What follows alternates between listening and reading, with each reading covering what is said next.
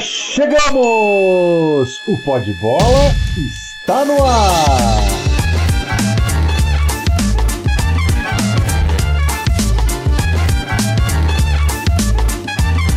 Muito bem, um grande abraço para você que se liga no site esportista.com, Pó de Bola especial de Copa América também, vamos falar aí sobre o título conquistado pela seleção brasileira e já começamos aí a entrar no Campeonato Brasileiro, a volta do Campeonato Brasileiro, estávamos todos com saudades. Vamos falar um pouquinho como é que foi a preparação aí nessa intertemporada, vamos dizer assim, dos, dos paulistas aí para essa retomada e, claro, é, momento importante, especial aí da, dentro dessa temporada, porque alguns clubes com objetivos aí grandes, como o Palmeiras, né? Tem Libertadores da América, Copa do Brasil e tudo mais. São Paulo, Corinthians e Santos ficam aí com, com as suas expectativas voltadas para o Campeonato Brasileiro. É, o Corinthians tem ainda a, a, a Sul-Americana, enfim. Vamos falar sobre os paulistas também ali da seleção brasileira. Gol com cheiro de título com gosto de título, com pinta de título.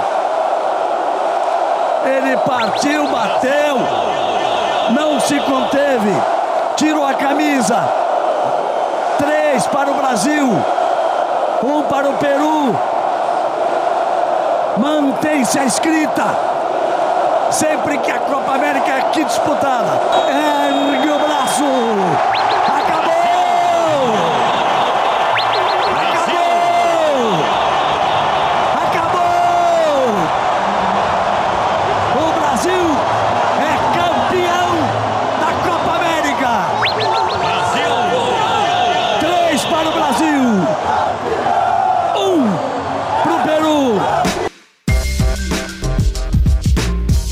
Sempre ele, Celso Paiva, meu convidado mais do que especial neste pó de bola. Tudo bem, casinha? Grande abraço para você. Faz tempo, hein? Já duas semanas sem o pó de bola aí praticamente, né?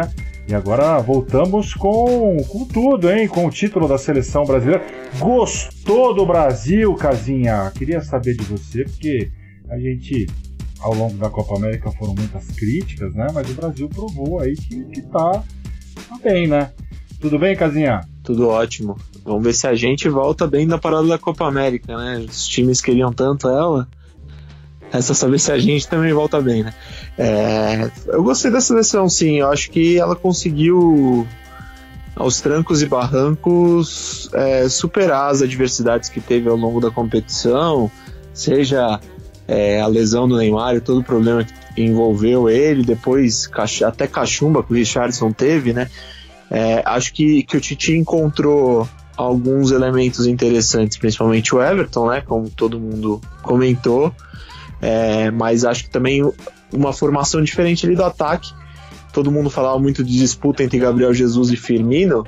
É, funcionou colocando os dois juntos, né? Os dois juntos funcionaram perfeitamente bem. Acho que foi um ponto importante. E a defesa também do Brasil foi sensacional nessa Copa América. Acho que tem alguns pontos positivos aí, mas acho que o Tite nesses próximos anos, até pela, pela idade avançada do, dos jogadores de defesa, vai ter que pensar é, em algum tipo de renovação ali para alguns setores. Vamos ver até a, a Copa do Catar como é que vai ser esse cenário aí. Eu sou um entusiasta da seleção brasileira, eu sou aquele torcedor fanático, eu encontro desculpas para as derrotas, eu torço, acho que sempre a seleção é a favorita. Pachecão, né? Pachecão. É, eu sou, mas eu sou, eu sou confesso, e você sabe, né? A gente já trabalhou junto no Terra durante muitos anos e a maioria dos internautas ali sempre é, metia o pau na seleção brasileira, ficava defendendo ali, às vezes até sem argumento, mas é, eu acho que a seleção brasileira é sempre favorita. Na Copa América mais ainda, né? Tava até é, outro dia falando sobre, a Copa América é, é, parece o, o, Campeonato Paulista aqui, né? Ah, para não vale nada, mas perde para ver, né? O que acontece. Cai treinador, tem jogador que, não consegue sair na rua, então tem que ganhar. Né?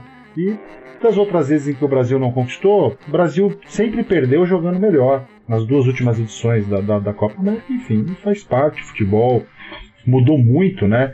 De anos para cá. E antigamente a seleção brasileira era muito favorita. Agora ela é só favorita. E aí corre-se um risco maior do que antigamente. Mas na própria Copa do Mundo, nas duas últimas edições aí que o Brasil perdeu, é, em uma delas para a Alemanha, foi aquele fatídico 7 a 1 enfim, não era, não era um jogo para tudo aquilo, é que deu tudo errado para o Brasil naquele dia. Então não dá, até não tem o que falar, né? A Alemanha mereceu. Eu achei, eu achava até na época que a Alemanha era a favorita, mesmo o Brasil jogando em casa, mas não para um 7 a 1 evidentemente. Não era jogo para 2 a 1 3 a 2 3 a 1 enfim. A Alemanha realmente é, ela estava mais encorpada naquela Copa, né? E depois para para a Bélgica jogando bem, jogando muito mais, né? O Brasil saiu atrás e é, esses dias o Bruno Prado, cronista esportivo, um amigo nosso, aí já trabalhamos juntos, né? Super conceituado no mercado, ele falou uma coisa que, que tem, é, tem muita verdade, né? Que é a seleção, a seleção é, que sai atrás é muito difícil buscar um resultado. Não é impossível, é lógico, é evidente que é, né? Mas é muito mais difícil, porque geralmente você não tem o entrosamento que tem um clube. Né? Então você depende muito mais de, de você ter que se superar. É muito mais fácil você destruir do que você construir nas, nas seleções, de um modo geral. Isso fica muito mais evidente. Então, contra a Bélgica, o, o Brasil ter saído atrás culminou aí num desgaste dentro do jogo, nervosismo, isso tudo faz parte, fez com que o Brasil perdesse ali, mas não era para ter perdido. Acho, acho que o Brasil jogou muito mais que a Bélgica e era a favorita para vencer o Brasil. Né? O Brasil era a seleção favorita a vencer aquele jogo contra a Bélgica, acabou dando a Bélgica, enfim, o Brasil ficou fora da Copa, não tem o que se, o que se lamentar. E, e, e, na Copa América agora o Brasil foi favorito em todos os jogos. Né? E muito se falava antes, né, Casinha, é, é, sobre a seleção brasileira, os problemas, não sei o que, não vai ter Neymar, será que é melhor com ou sem Neymar, aquele, aquele papo todo. Mas o fato é que quando começou a Copa, e a gente criou uma expectativa muito grande nas outras seleções também, a Argentina é, nitidamente fora de foco, o Uruguai até que começou bem, né, mas acabou sendo eliminado, o mesmo aconteceu com a Colômbia, o Chile, e o Brasil foi aos poucos ali se mostrando que era um candidato forte para a conquista do título que acabou acontecendo. Mas eu sou entusiasta da seleção, eu não consigo torcer contra. Aliás, eu não consigo entender, Casia, um cara que torce contra. Você não torcer, ignorar a seleção brasileira, tudo bem, é um direito de todo mundo. Agora, torcer contra, não consigo entender, sinceramente. Olha, tem vários exemplos que a gente conhece, hein? Mas é isso aí, tem vários exemplos que a gente conhece que torce contra, mas fim das contas não adiantou muito. Eu acho que, que o Titi conseguiu, eu falo, você falou do Neymar, eu acho que é, não dá para não ter Neymar em competições importantes. Acho que essa era uma importante também. Deu um certo alívio por, por tudo que estava acontecendo na vida dele. Acho que ainda mais esse momento dele de sair ou não do PSG também provavelmente estaria influindo nas, nas coletivas e entrevistas ao longo da Copa América, caso ele permanecesse. Mas eu acho que o Tite vai precisar contar assim com o Neymar nas próximas partidas, não tem como não, não contar com o Neymar. Só que assim, o Brasil já mostrou uma hegemonia aqui no continente, né? O ponto principal, acho que agora, nesse período, agora que saiu Edu Gaspar, inclusive, entrou o Juninho Paulista hoje como, como o chefe do, do Tite ali, o cara que marca os amistosos. Acho que a principal função do Juninho nesse começo é pensar em adversários de mais peso para a seleção até as eliminatórias. Tem seis amistosos até lá, é, tem alguns já marcados. É, mas eu acho que nesses inteirinhos, nessas paradas aí que não tem eliminatórias, era bom o Brasil pensar em jogar amistosos com seleções da Europa. Porque senão vai ficar sempre com os mesmos daqui, que não, já mostraram também que parecem estar um nível abaixo do Brasil. A Argentina ainda está tentando se remontar, o Chile é uma, uma geração que já está ficando envelhecida, assim como o Uruguai. O Uruguai tem algumas renovações, mas ainda vai ter um trabalho para se estabelecer. Então acho que o Brasil precisa pensar na sequência em fazer amistosos com seleções europeias, jogar com times mais fortes até para chegar mais preparado para a próxima Copa do Mundo no Catar. E acho até que começa um, um novo ciclo. Não, significa que vai mudar tudo, mas eu acho que o Tite deve manter uma base e alguns jogadores pode tá, ter se despedido aí da seleção brasileira também nessa Copa América, depois de, de, é, de, de um ciclo de uma Copa do Mundo. Talvez a, o que aconteceu ali na Copa da Rússia se o Brasil tivesse tido um resultado diferente, talvez ele pudesse promover aí uma, uma renovação muito maior. Mas ele entende, o Tite é um cara lúcido, é um cara é, muito competente, não precisa provar nada para ninguém. E ele sabia que ele tinha que é, manter uma, uma, estrutura mínima daquilo que aconteceu na Rússia, para também a coisa não, não virar de não virar um, não aconteceu o que aconteceu com a Argentina aí, né? O time fica muito desfigurado e, e, a camisa da seleção brasileira, assim como da Argentina, são muito grandes, né? Para você para você ficar fazendo testes. Então, um trabalho que foi feito, que foi iniciado ali, deu continuidade, é, é, termina aí num ciclo depois da, da, da, Copa América e agora já vai dar um passo para buscar algo é, de que ele tenha, esteja enxergando, já pensando na próxima Copa. Agora vai começar a inserir alguns jogadores, fazer alguns testes. E... Mas eu vejo ainda assim a, a seleção brasileira, uma das mais fortes aí do mundo. Se você pegar. É, você tem talvez duas ou três seleções aí num, nível parecido que se jogar com o Brasil hoje vai dar um, um jogo duro, que talvez o Brasil não seja o favorito, mas também não sei, não, não consigo ver a França, por exemplo. Jogar Brasil e França, não sei se o Brasil é favorito, mas também não vejo a França tão favorita assim. Acho que é jogo aberto, jogo, jogo difícil, enfim. Mas é, vejo o Brasil provavelmente vai, o Tite vai montar um ciclo diferente. Aí você vê assim também, Casinho, ou não? Você acha Eu que vejo, acho que tem mundo? alguns exemplares durante essa Copa América que mostram que ele pensa um pouco mais bem diferente do que foi na Copa do Mundo. É, ele não guardou posição ali, se a gente pode dizer. Tinha vários momentos que você olhava na Copa do Mundo e falava: Jesus não tá rendendo, é hora de entrar o Firmino, mas ele mantinha o Jesus. Dessa vez não. Ele olhou quem estava ali, foi, modificou no momento que ele viu que precisava. Jogador que estava lesionado, ele também ficou teimando em colocar jogador que não estava 100% fisicamente. Nessa Copa América ele só colocou quem ele tinha certeza que estava 100% de condições. Por isso que o Felipe Luiz acho que não entrou na partida de ontem. É, o Fernandinho nunca mais voltou, entrou o Alan e, não, ele não colocou mais o Fernandinho.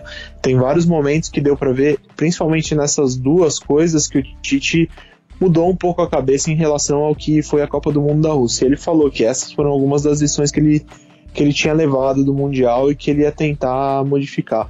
Acho que isso é importante. Como você falou, acho que alguns jogadores vão começar a ficar pelo caminho mesmo. Não sei se Miranda, por exemplo, que ficou na reserva da zaga, a zaga Marquinhos e Thiago Silva foi praticamente impecável. Acho que o Miranda começa a perder espaço dificilmente ele vai manter dois jogadores de idade avançada ali no como zagueiros para até a Copa do Mundo. Então acho que o Thiago Silva leva mais vantagem.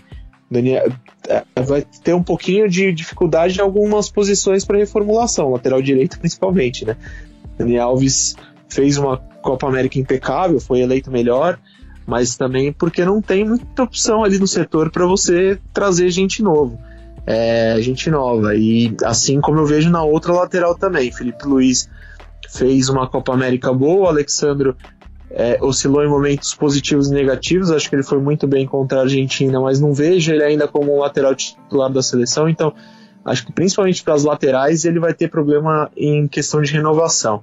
É, mas já deu para ver que o Tite vai começar a olhar para jogadores com, com, sem tanto marcar posição, eu acho vai, vai olhar para ver quem vai estar tá melhor para levar para a Copa do Mundo. Serviu a Copa América de uma forma geral, serviu também para revelar o Gabriel Jesus, né, que ele até agora não tinha jogado ainda pela seleção brasileira.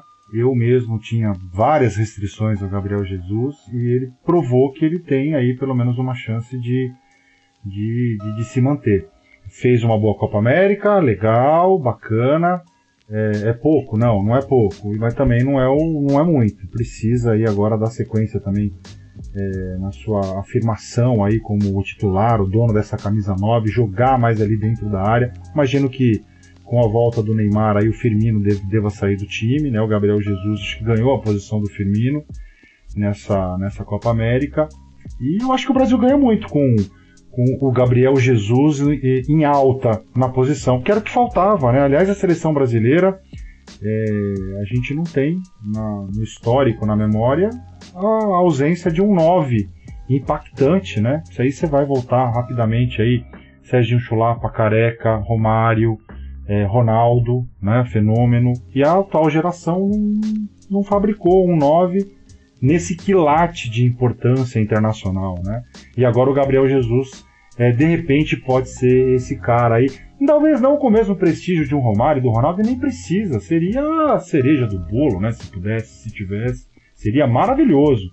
Mas que seja um, um, um jogador fino, né? Que consiga é, marcar gols, ser importante, talvez não ser ali o protagonista, mas que ajude mais, né? O Gabriel Jesus ficou devendo até agora, até antes da disputa da Copa América, eu não via o Gabriel Jesus com esse grau de importância, né? De, de maturidade dentro da seleção. Quem sabe agora, né? Com, com o título e ele ele sai muito grande dessa Copa América, sai muito aplaudido e você sabe que o psicológico fala muito, né? um, um jogador de futebol. Então, é, pode ser que ele reacenda aí para a seleção brasileira. Achei, achei, muito positivo isso. E aí, a gente tem jogadores ali na frente que Coutinho e, e Neymar acho que são intocáveis. Né? O Everton Cebolinha foi muito bem também.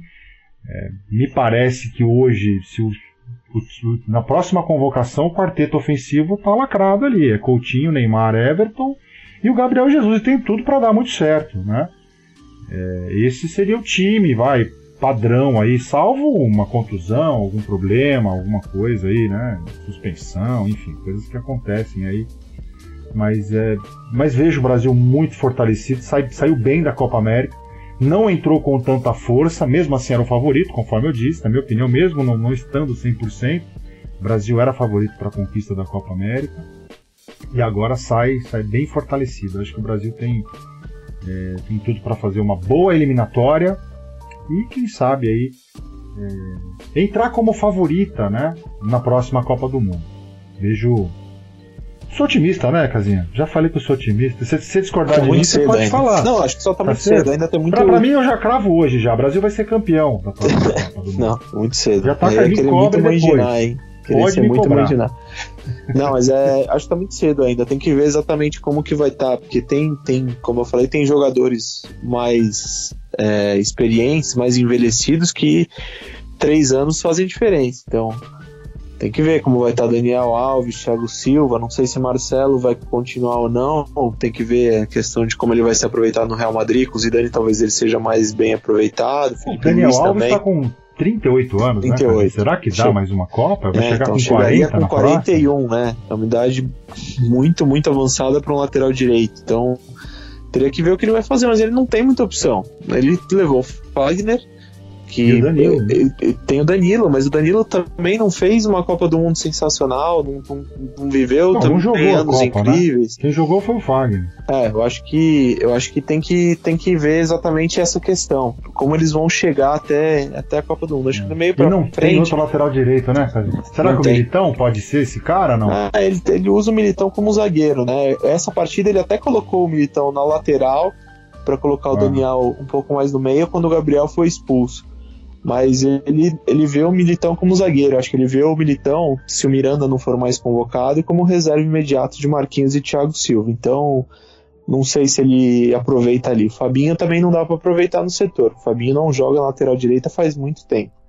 É muito complicado é. colocar o Fabinho naquele setor. Então a gente vai ter que ver o que, que vai surgir até até a Copa do Mundo. Na lateral esquerda tem o menino do Atlético Paranaense que foi agora para o Atlético de Madrid, o Renan Lodge, pode ser uma peça nova a surgir aí nesse quebra-cabeça. Foi é, muito bem no Atlético Paranaense. Agora a gente vai ter que ver como ele se sai na Europa, né? Porque o Arana foi para lá, jogou no Sevilha e não jogou, né? No fim das contas, não jogou. Foi pro Sevilha, mas não jogou. Então, que era uma esperança também de ser algum jogador ali para aparecer na lateral esquerda. Então, na lateral esquerda eu vejo mais opções. Tem o Jorge dos Santos também voltando agora, mas também no fim do ano volta para a Europa, também não sabe se vai jogar. É, é, tem algumas opções. Na lateral direita é bem complicado. É, não tem. Nesse tem. momento. Tá e o Fagner complicado. precisava se soltar mais na seleção, precisava jogar, né? O Daniel Alves não, não larga o osso. Tem o Danilo, que é a mesma, a mesma situação, né? Precisava ter mais uma. Precisa ser mais constante, né? É só assim que o jogador ganha ganha essa, essa força, acho que psicologicamente falando, né? O cara se sente mais à vontade e acaba para jogar o que joga no clube, né? O Fagner vai muito bem no Corinthians, na seleção brasileira fez uma Copa né, mediana. Não dá para dizer que ele foi mal, nem que foi bem. Eu acho, eu acho que do meio para frente. Até por uma função tática, talvez o Fagner é, tenha sido obrigado a segurar um pouco mais, né? Pelo, pelo Tite, não dá pra gente saber, imagino até. Soltava mais ali o lado do, do Felipe Luiz e do Marcelo. Mas enfim. Era mais do Marcelo. Né? O Marcelo atacava muito e o Fagner tinha que ficar preso do lado para recompor ali a defesa. Acho que do meio para frente não vai ter problema. Do meio para frente tem peças surgindo a toda hora no Brasil, né? Tem Vinícius Júnior que ele testou muito pouco. É, tem pode testar o Pedro de novo do Fluminense, o Pedro voltar a jogar bola pode dar chance para Bruno Henrique, Gabigol, que estão começando a jogar direito no Flamengo. Tem, tem várias opções que ele possa fazer, Dudu principalmente, né? Que ele até comentou na coletiva de não ter chamado. É, tem vários jogadores que podem aparecer ali do meio para frente, mas acho que principalmente as laterais pode ser um problema pro Tite na sequência. É. O Arthur foi muito bem no meio, para mim acho que também é intocável nesse momento aí. O Casemiro como primeiro volante são os titulares, né? E aí foi o que você falou, para pra frente tem várias opções. Né? Tem muita gente que vai ficar de fora, todos os jogadores intermediários aí, não tem nenhum craque também. Não. Né? Mas, enfim, o Vinícius Júnior é uma possibilidade de ser um cara que é, dependendo aí desse, desse ciclo até a Copa do Mundo, ele pode brilhar ainda mais, né? Vai depender muito do, de como vai ser esse novo Real Madrid aí também, né, Casinha? Muita uhum. coisa pode mudar também. Mas é legal, é legal a gente observar, temos várias opções e certamente aqui no Pode Bola a gente vai acompanhar bastante também sobre seleção brasileira.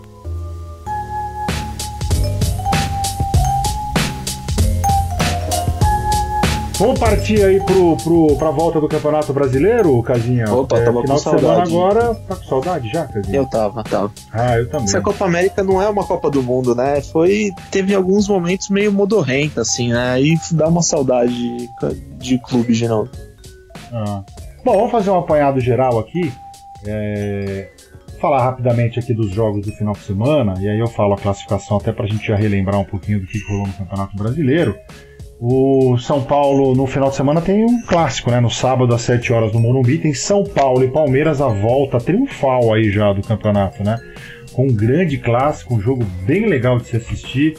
Palmeiras que é o líder absoluto do Campeonato Brasileiro, cinco pontos à frente do segundo colocado que é o Santos, tá 25 a 20. E, e o São Paulo que começou bem, ficou ali, figura nas primeiras colocações, teve problemas e agora é o nono colocado, tem 14 pontos, mas joga em casa, quer dizer, um jogo totalmente é difícil de se prever, né? Num primeiro momento você vai colocar, não, Palmeiras é o favorito, tal, não perdeu no campeonato ainda, ganhou oito jogos, né? Se eu não me engano, são sete jogos, é, com, são sete vitórias consecutivas, seis ou sete vitórias consecutivas, e o time realmente está Tá, tá muito bem. Depois, no próprio sábado, também às 7 horas, tem Bahia e Santos, jogo no, em Salvador, lá no estádio do Pituaçu. E no domingo, às 4 da tarde, tem Corinthians e CSA na Arena Corinthians. Casinha, começar pelo clássico, São Paulo e Palmeiras, o que você observou, acompanhou aí dessa intertemporada dos dois times? É jogo para 5 a 5 né? Tudo que se falou, tal, intertemporada, vamos reagir. E aí, Casar? É, o Palmeiras antes ainda tem o confronto importante na Copa do Brasil contra o Internacional, né? Jogo de ida aqui em São Paulo.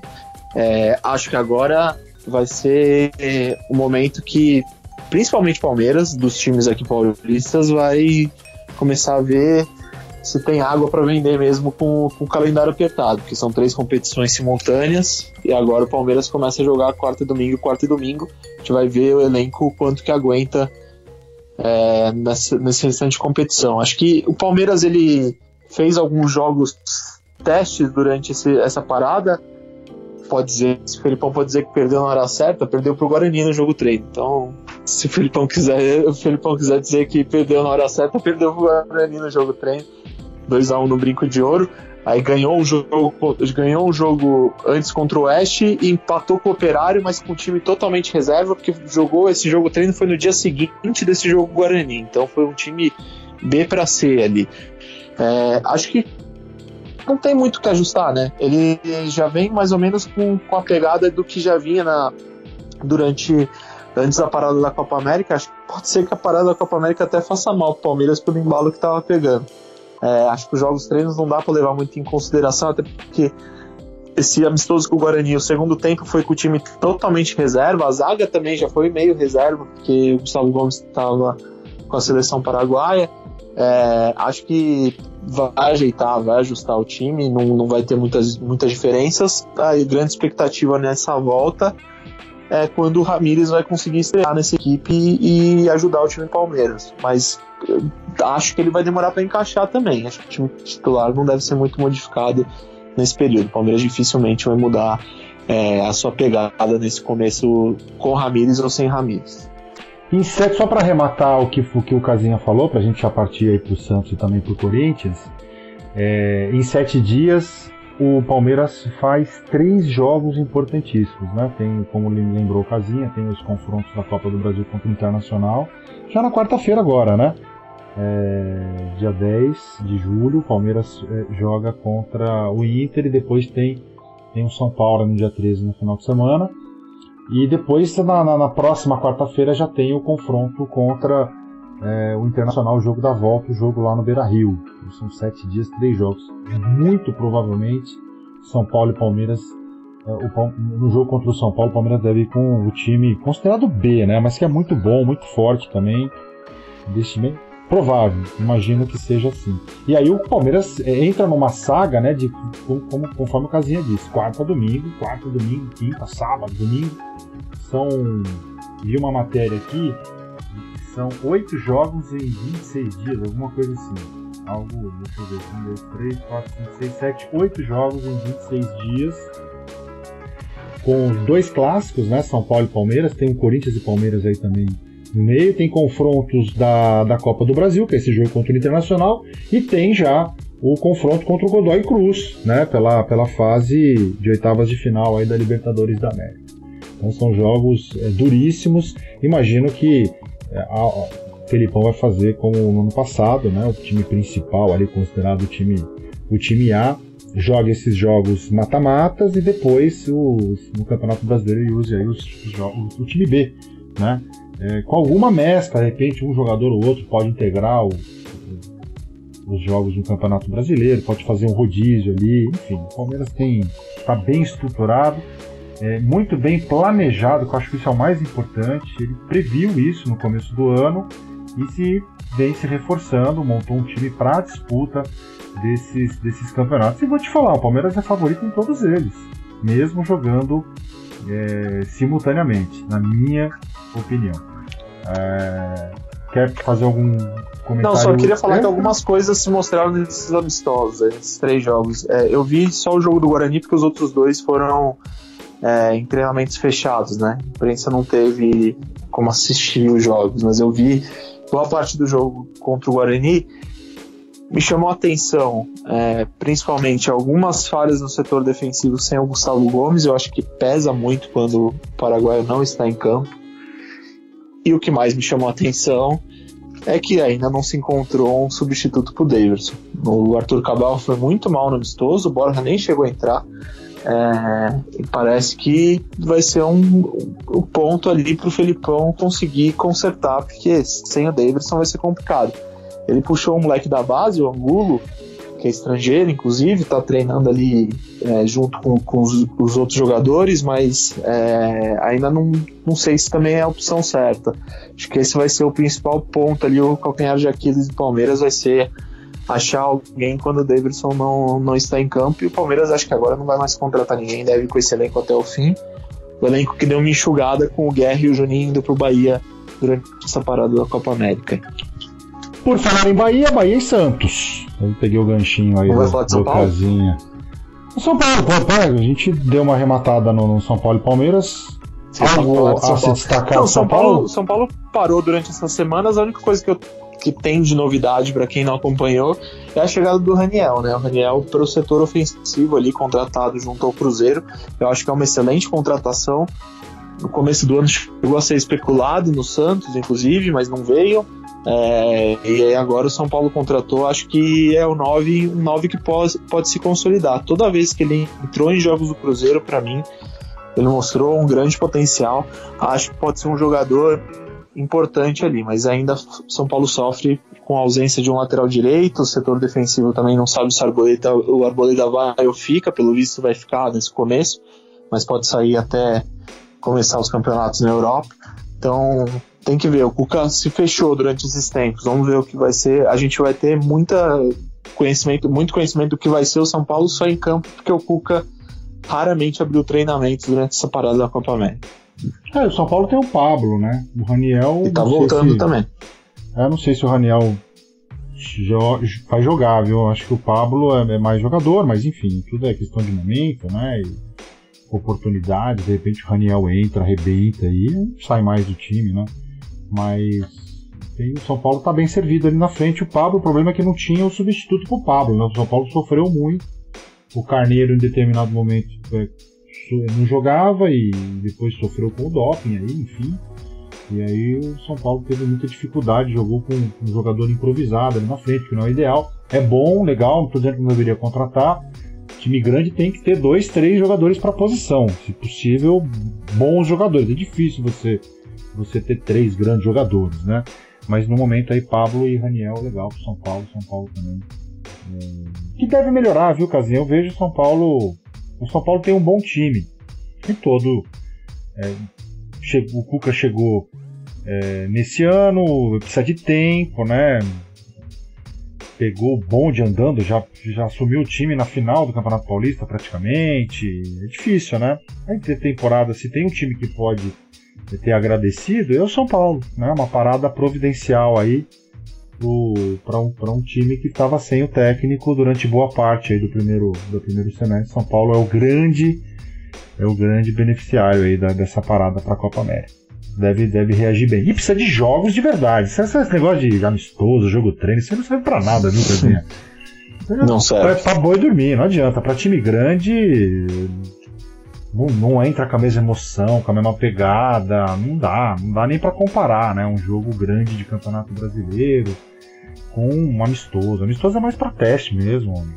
põe ali para rodar. Ó. O técnico não, não, vê o volume no geral, né? Ele, ele, acho que, acho que o, treino ele individualiza muito mais a observação do que o coletivo. É, enfim, é, não curto muito a gente analisar treino, não serve, não tem base. Você acha o Palmeiras perder pro Guarani? Tem a menor, tem o menor cabimento, né? O Guarani não deve brigar nem para subir na Série B do campeonato. Não, tá na zona de rebaixamento, inclusive. Pois é. é, é. Nesse caso, acho que o Corinthians fez jogos mais complicados, né? Jogou com o Botafogo, né, de Ribeirão Preto, que é o, é líder da Série B, e pegou Londrina também, né? Que se não me engano, tá no G4. Então, assim, não dá nem pra, pra comparar. Né? Imagina o Palmeiras perder pro Guarani. Né? Mas é isso. Vamos lá pro Santos, Casinha. Bahia e Santos. Santos é o vice-líder do campeonato. Jorge Sampaoli também. Também é um bom. O Santos é um bom beneficiário dessa, dessa pausa aí, né? O Sampaoli. É, acredito que ele tenha colocado é, a sua experiência à prova aí durante esse tempo vejo também a possibilidade de um Santos ser muito mais forte para brigar com o Palmeiras e o campeonato precisa disso, né? Porque se o Palmeiras abrir 9, 10, 12 pontos, aí acabou o campeonato, né, Casinha? Exato. Torceremos para o Santos juntos. Você vai torcer para o Santos também, Casinha? Nesse, eu já torço. Nessa né? reta como, aí? Como todos já ah, sabem é, que eu já é torço. Verdade. Mas é, o Santos, Santos teve também alguns jogos, treinos nessa parada aí, também nenhum com grande importância, no meu modo de ver ganhou do São Bento, empatou com a Ponte Preta.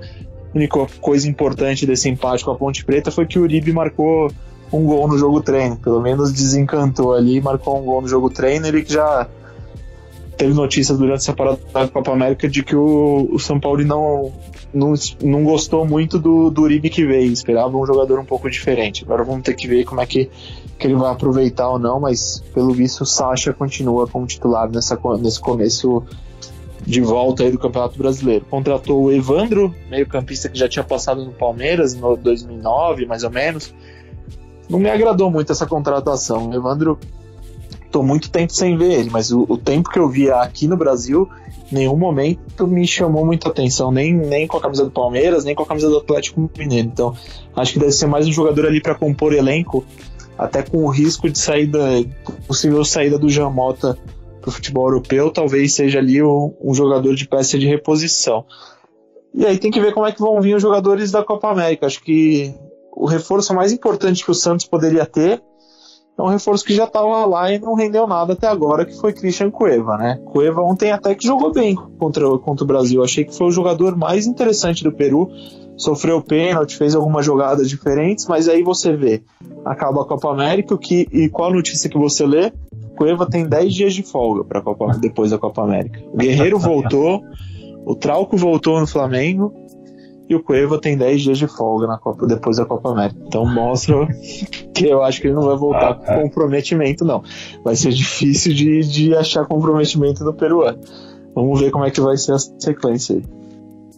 Pois é, o Santos tem na volta agora, Casinha, tem dois jogos chaves aí fora de casa. Tem o difícil. Bahia. Bahia, principalmente, muito difícil. É. E depois o Botafogo. Dependendo do, da situação, de como se sair aí, de repente conquistar quatro pontos aí nesses. É difícil, mas para quem briga por título, você tem que cobrar isso, né?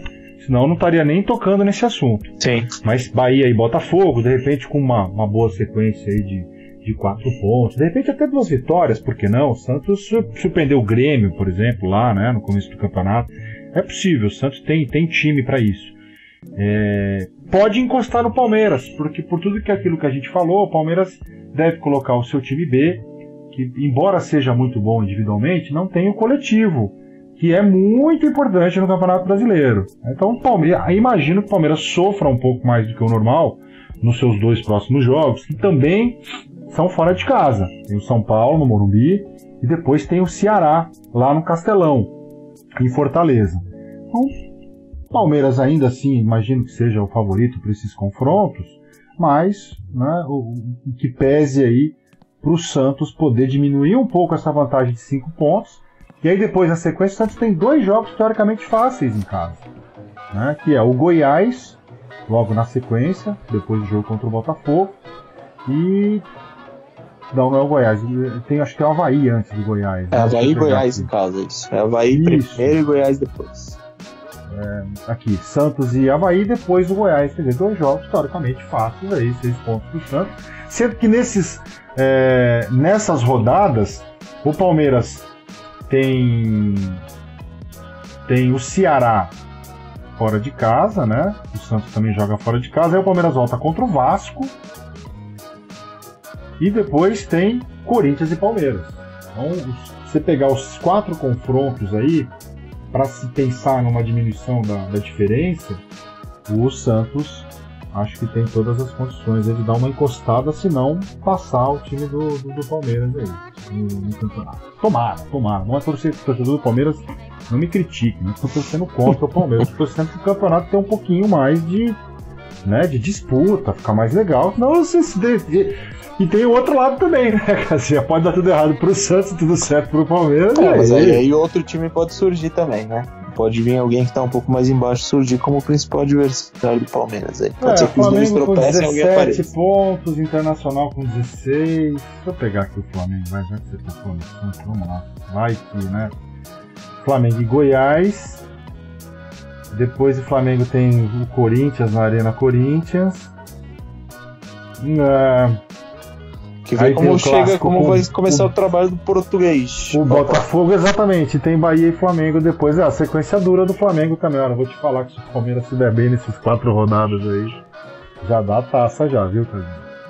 Vou te falar. No primeiro turno, é... Uma coisa é, é, é, era o Corinthians em 2017 abrir vantagem, né? Um time limitadíssimo. Outra coisa é esse Palmeiras de 2019 abrir vantagem, né? Que é um Sim. time fortíssimo. Lá atrás, em 2017, o Corinthians abriu vantagem, assim, ó, tudo bem, é o, é o, candidato ao título, mas não dava para você cravar, porque tinha times muito melhores, né? Esse do Palmeiras não dá para brincar, não. Já abriu cinco. É complicadíssimo. Vamos lá, falando do Corinthians, o campeão de 2017 volta contra o CSA, Casinha. Não tem adversário melhor do Corinthians, né? Um jogo teoricamente fácil. Ele, o Corinthians adora se complicar nessas horas aí também. Mas é melhor encarar o, o CSA do que um Palmeiras fora de casa, evidente, né? E sendo que o Corinthians tem um jogo a menos na tabela. O Corinthians é o décimo colocado, tem 12 pontos, com um jogo a menos. Que é o contra o Goiás também o jogo em casa. Né? Então, vamos dizer que uma vitória aí teria 15 pontos, faria ali no G6. Né? Faria no G6, não é uma posição ruim, Uh, mas o Corinthians também não inspira toda essa credibilidade aí, né, Casinha? Não sei se é, é, por título nem pensar, mas acho que o foco do Corinthians é voltar a Libertadores da América. Essa parada para a Copa, se a gente analisar pelos amistosos que você citou aí, não, não é, não, o, torcedor não está muito animado, não. Mas talvez essa sequência do Corinthians que tem o CSA. O jogo contra o Goiás já está marcado, Casinha? Ainda não? Ainda não. Você sabe, acho não está marcado ainda. Ainda né? não marcaram, acho. O Corinthians faz dois jogos em casa agora na volta, né? Que é justamente contra o CSA e na 11 rodada tem o Flamengo em casa, jogo duro, né? Inclusive o Corinthians perdeu em casa na Copa do Brasil no jogo de ida contra o Flamengo. Jogo, um jogo difícil. Mas são dois jogos em casa do Timão. Como é que você vê a possível volta do Timão aí pra gente fechar o pó de bola, Casinha? É, o, o, Corinthians pega esse CSA, o CSA com, com algumas mudanças, né? Principalmente no comando entrou o Argel no lugar do Marcelo Cabo, então deve ser um time bem retrancado, o que complica um pouco o cenário para o Carilli.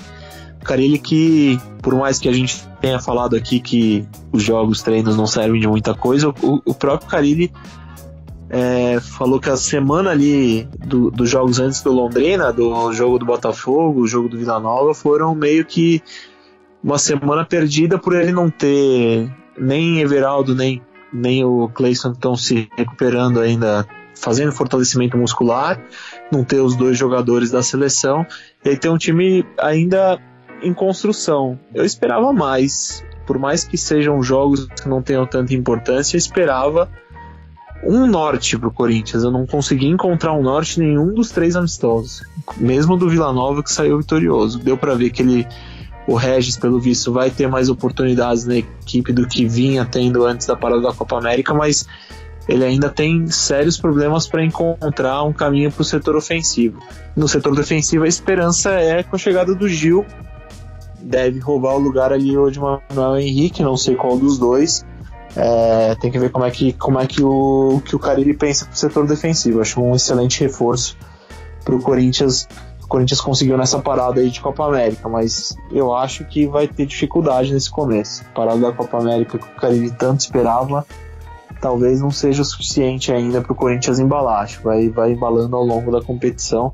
Esse jogo com o CSA pode ser duro por conta de se o time vier retrancado e o Corinthians vai ter que, que ver como é que vai sair. Mas, como você disse, é o adversário ideal. Acho que adversário melhor não tem para tentar se impor jogando em casa, com a torcida a seu favor, torcida que provavelmente estava ávida para ver o time novamente em campo, porque nenhum desses amistosos foi em casa, então acho que, que pode ser algo pode ser algo importante ali para o Carille conseguir embalar.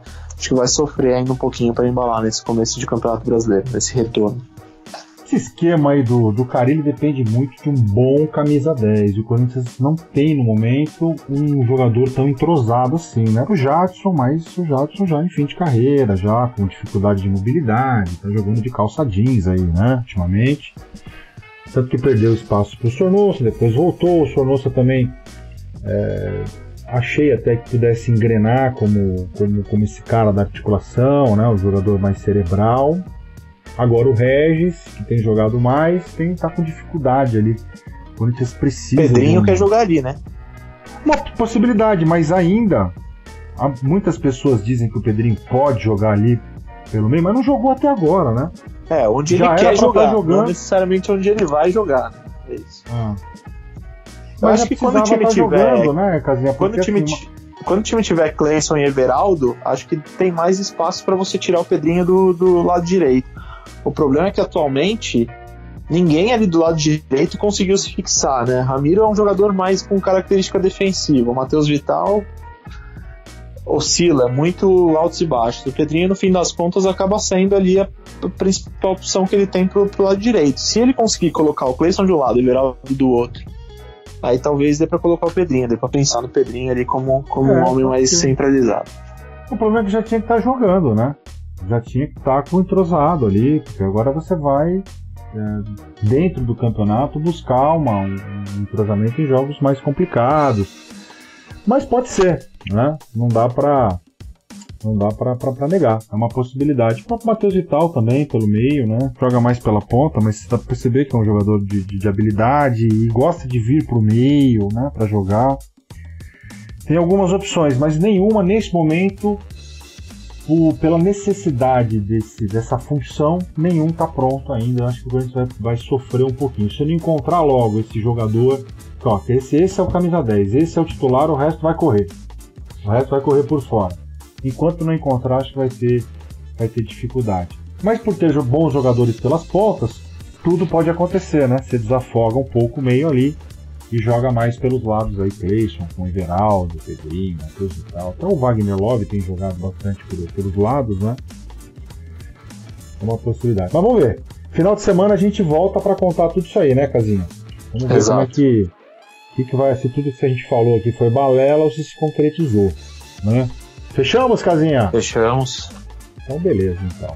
Um abraço pra você, tá indo pra Fortaleza, né, Casinho? Vai curtir uns dias. Tô indo né? para lá, curtir umas e, duas semanas. sempre de férias, né? É o único cara que tira 8, 9, 10 férias, 10 períodos de férias, assim, por mês. Trabalha pouquíssimo, cara. Ô, oh, trabalho Conheço. pouco. Essa Copa América mostrou isso aí, tava precisando pouco dessa folga. Conheço, essa fome é antiga já, já trabalhamos juntos, né? Enfim, tava sempre aí folgando, ah, tô viajando, ah, tava com umas horas a mais aí, então tá bom. Vamos Valeu. fechar com Belo. Tava com saudade do Belo. Aprendi a gostar Belo, do Belo por sua causa, cara. Escolhe mais uma música que eu não sei nenhuma. Ó, vamos pensar, ó. Tem algumas que fazem sentido para essa volta de, de Copa América aí. Essa parada hum. de Copa América. Hum. Pode ser Tempo de Aprender. Tem tanto amor pra você. O nome da música da, da dá um, dá um sintoma, porque tem uma parte do refrão é nunca mais vou errar com, com você. Pode ser que, que encaixe. Vamos ter tempo de aprender. Então, se os times não erram dessa vez. Vai ser difícil pro Vaval ou ele tem isso fácil lá? Vai ter que ficar caçando? Não, é tranquilo. O repertório de Belo tá ele encontra em qualquer lugar. Qualquer lugar. YouTube, Spotify, onde ele quiser ele encontra. Então, tá bom. Valeu, Casinha. Boa viagem pra você. A gente se fala aí, tá? Valeu. Então, Valeu, valeu, Casinha. Valeu, fechamos mais um pó de bola especial aí de seleção brasileira, que já partindo aí para a volta do Campeonato Brasileiro, estávamos com saudades. Valeu! Obrigado vocês pela companhia e vamos fechar o programa aí com tempo de, tempo de aprender, né, Casinha? Exatamente.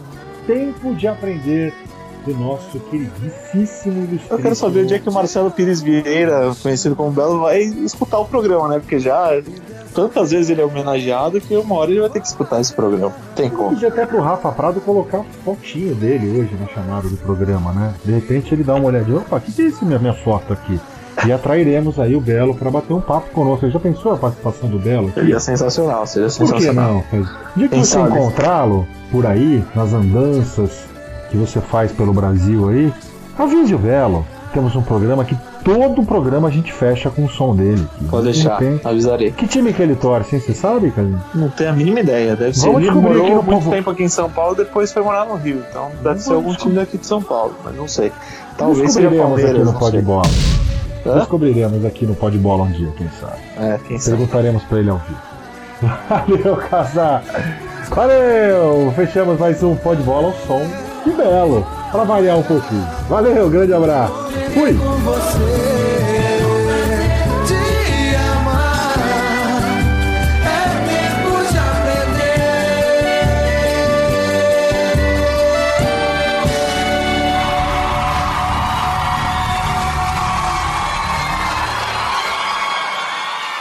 Esse podcast é um oferecimento de O Esportista e foi editado por Valder Souza e Rafael Prado.